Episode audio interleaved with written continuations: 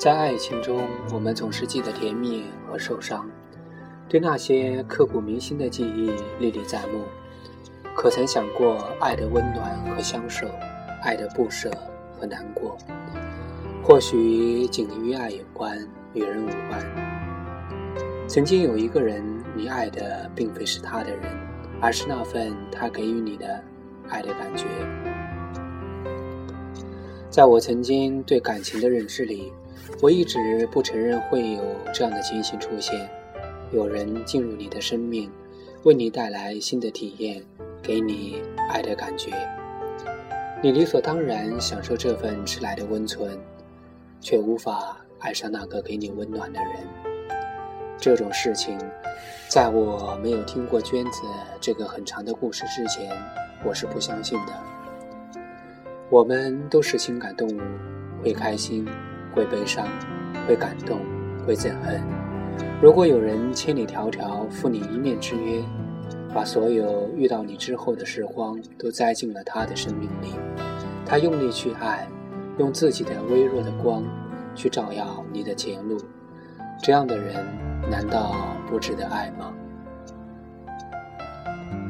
曾经我以为那很值得，但现在，娟子却颠覆了我的想法。前几日中午，我正被工作搞得焦头烂额，微信突然叮咚响了，是几个月没见的娟子，她破天荒的打字过来和我说：“你能不能来一趟朝阳医院？我住院了，想找人聊聊。”我顾不上工作，抓起衣服就往医院赶，因为我太了解娟子。他如果不是有特殊情况，是不会在微信用文字联系。以往我打字，他都会发语音骂我：“你个王八蛋，说句话又不浪费时间，你说句话是能死人吗？”娟子是我在这座城市最要好的女性朋友之一，或许是东北人的缘故，性格火辣、外向、仗义直爽。办事说一不二，雷厉风行，是全球五百强外企的公关总监，已经算是事业有成，可感情却始终没动静。我经常开玩笑的数落他：“就你这男人做派，注定找不到男朋友。哪个男人会娶一个慈禧回家供着？”娟子每次都是一脸无所谓的摆摆手。老娘不需要男人，没几个男人会降得住我，我就自己单着挺好。果然，我认识他第六年，他基本都是空窗期，但不是没有人追。用其他朋友的一句话来形容，追他的各类男生，能从朝阳大悦城排队到天安门。他也曾经尝试交往几个，但都草草收场。我问他：“你到底需要怎样的男人？”他认真想想，然后做一个放弃的表情。不知道，这不是我控制的范围。匆忙赶到医院，娟子躺在床上睡着了。许久未见，她清瘦了很多，没有精致的妆容，一脸的疲惫，估计这些日子她过得不好。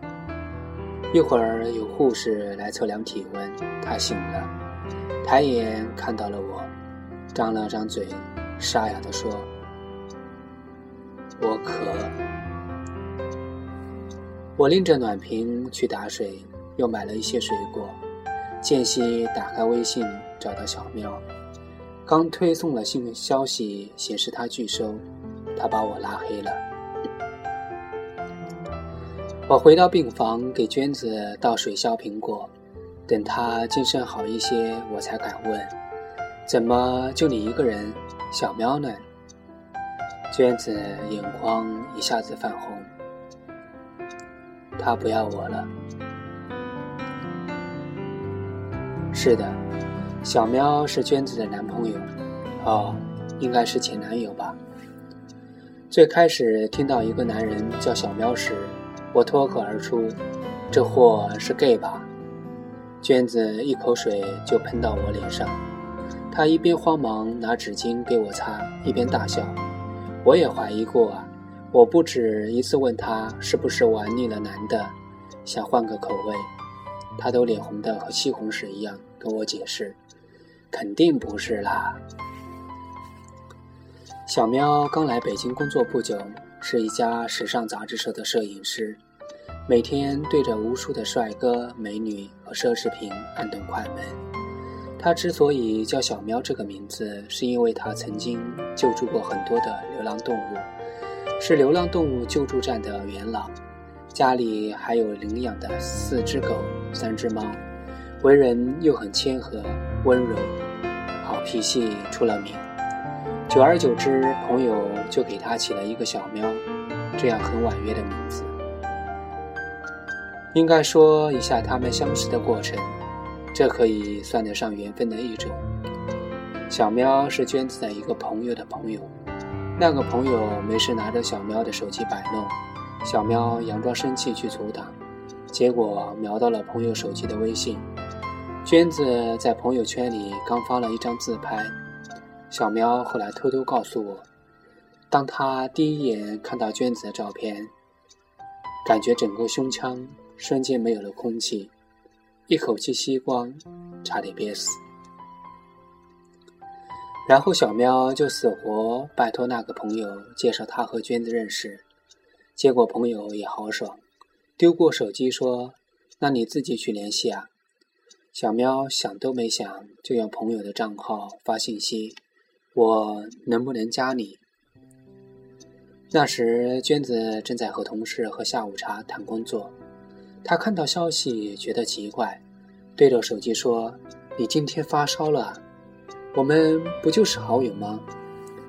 然后那边不带标点的回复：“我不是你你的这个朋友，我是你朋友的另一个朋友。我就是通过你的这个朋友，想认识你的新朋友。”娟子看了一眼，就把手机丢给同事：“你看看这是几个意思？”我怀疑他说的是外语。后来，娟子的朋友把他们拉进微信群，相互介绍认识，才理清人物关系。小喵小心翼翼问娟子：“是不是可以交个朋友？”娟子倒是很客气：“没问题，那我加你吧。”按照娟子的话讲，小苗就是爱心泛滥到要溢出来。他的这份爱心直接体现在娟子身上。从他们认识的第二天开始，小喵就展开强大攻势。每天娟子还未起床，早安的微信如约而至。上班提醒开车小心，上午提醒吃个苹果，中午提醒好好吃饭，下午提醒吃块点心，下班提醒堵车别急，应酬提醒要少喝酒，睡觉。又是晚安问候，就这样过了一个半月的微信交流，这个男人支支吾吾好半天，才说我很喜欢你，我们可以见面吗？然后他们就在一起了。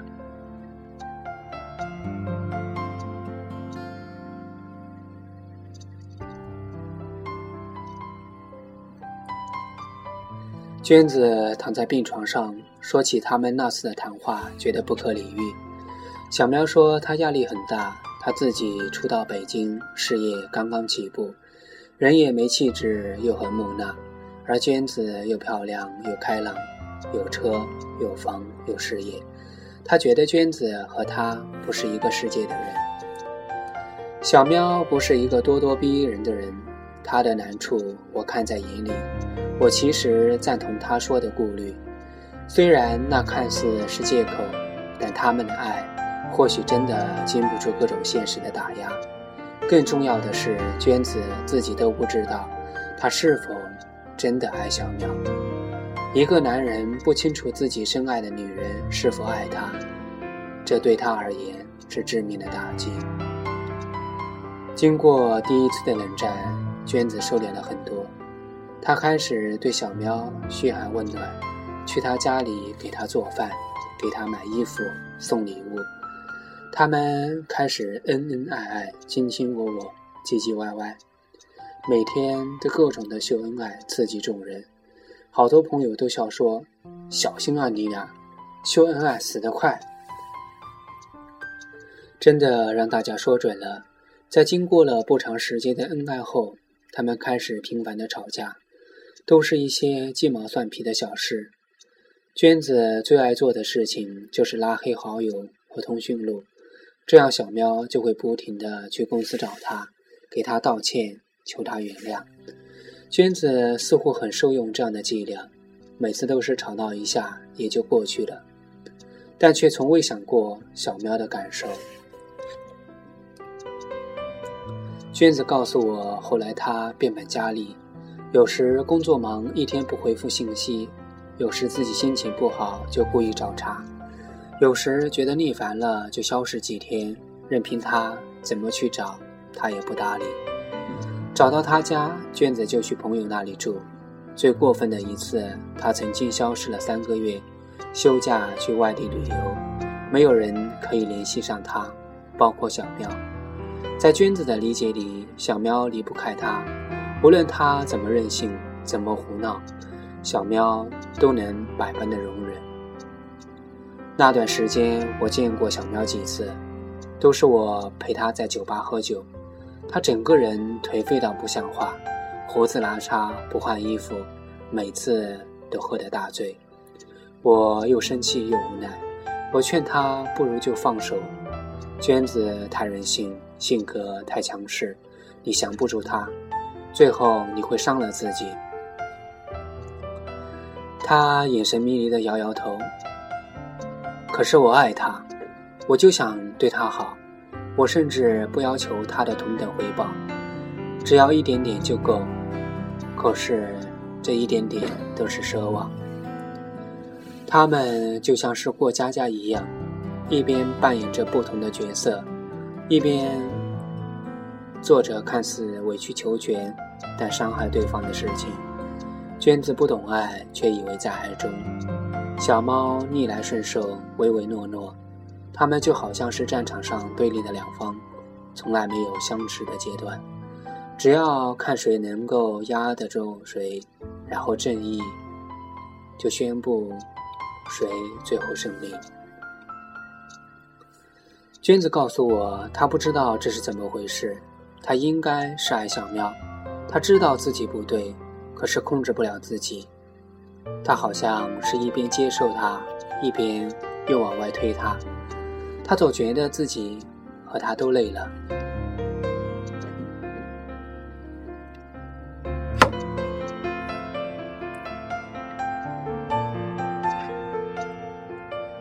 娟子撑着身子坐起来。给我看手机里的截图，那是小喵最后打的信息。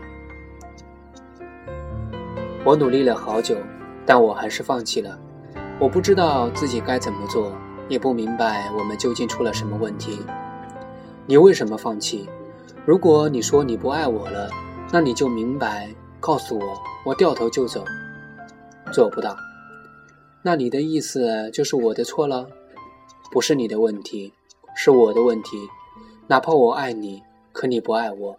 无论我再怎么爱你，你都不会爱我。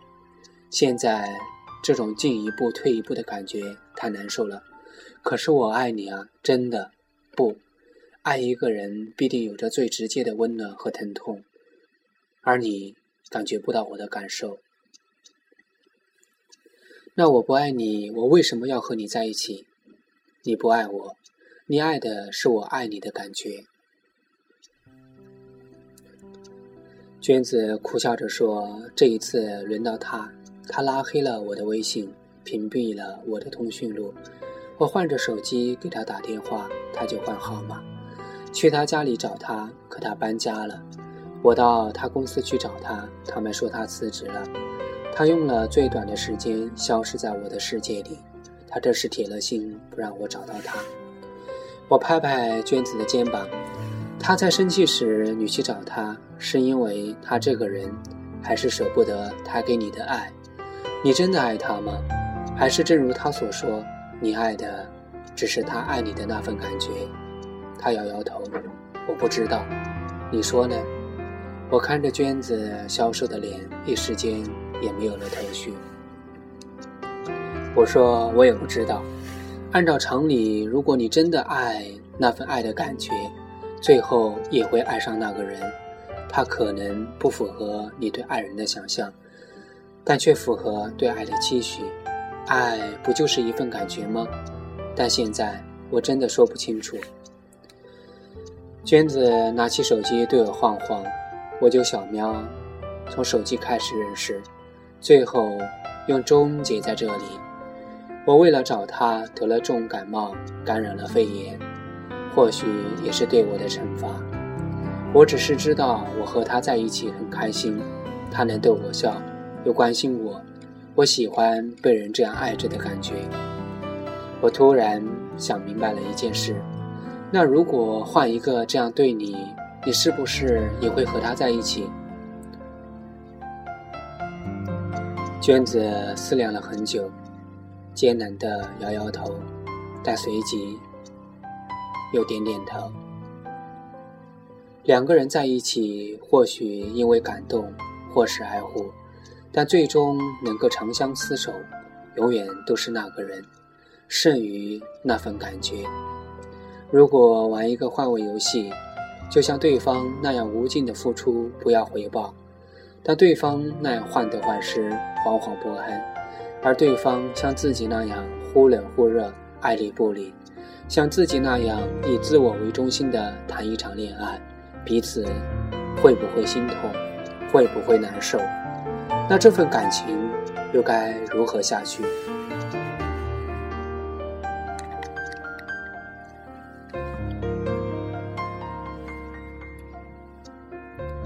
娟子打开微信收藏，里面只有一条信息。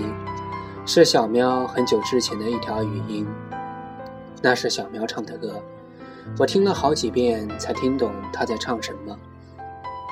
是刘若英的《一辈子的孤单》，他用完全找不到调的声音唱：“自由和落寞之间怎么换算？我独自走在街上，看着天空，找不到答案。我没有答案。”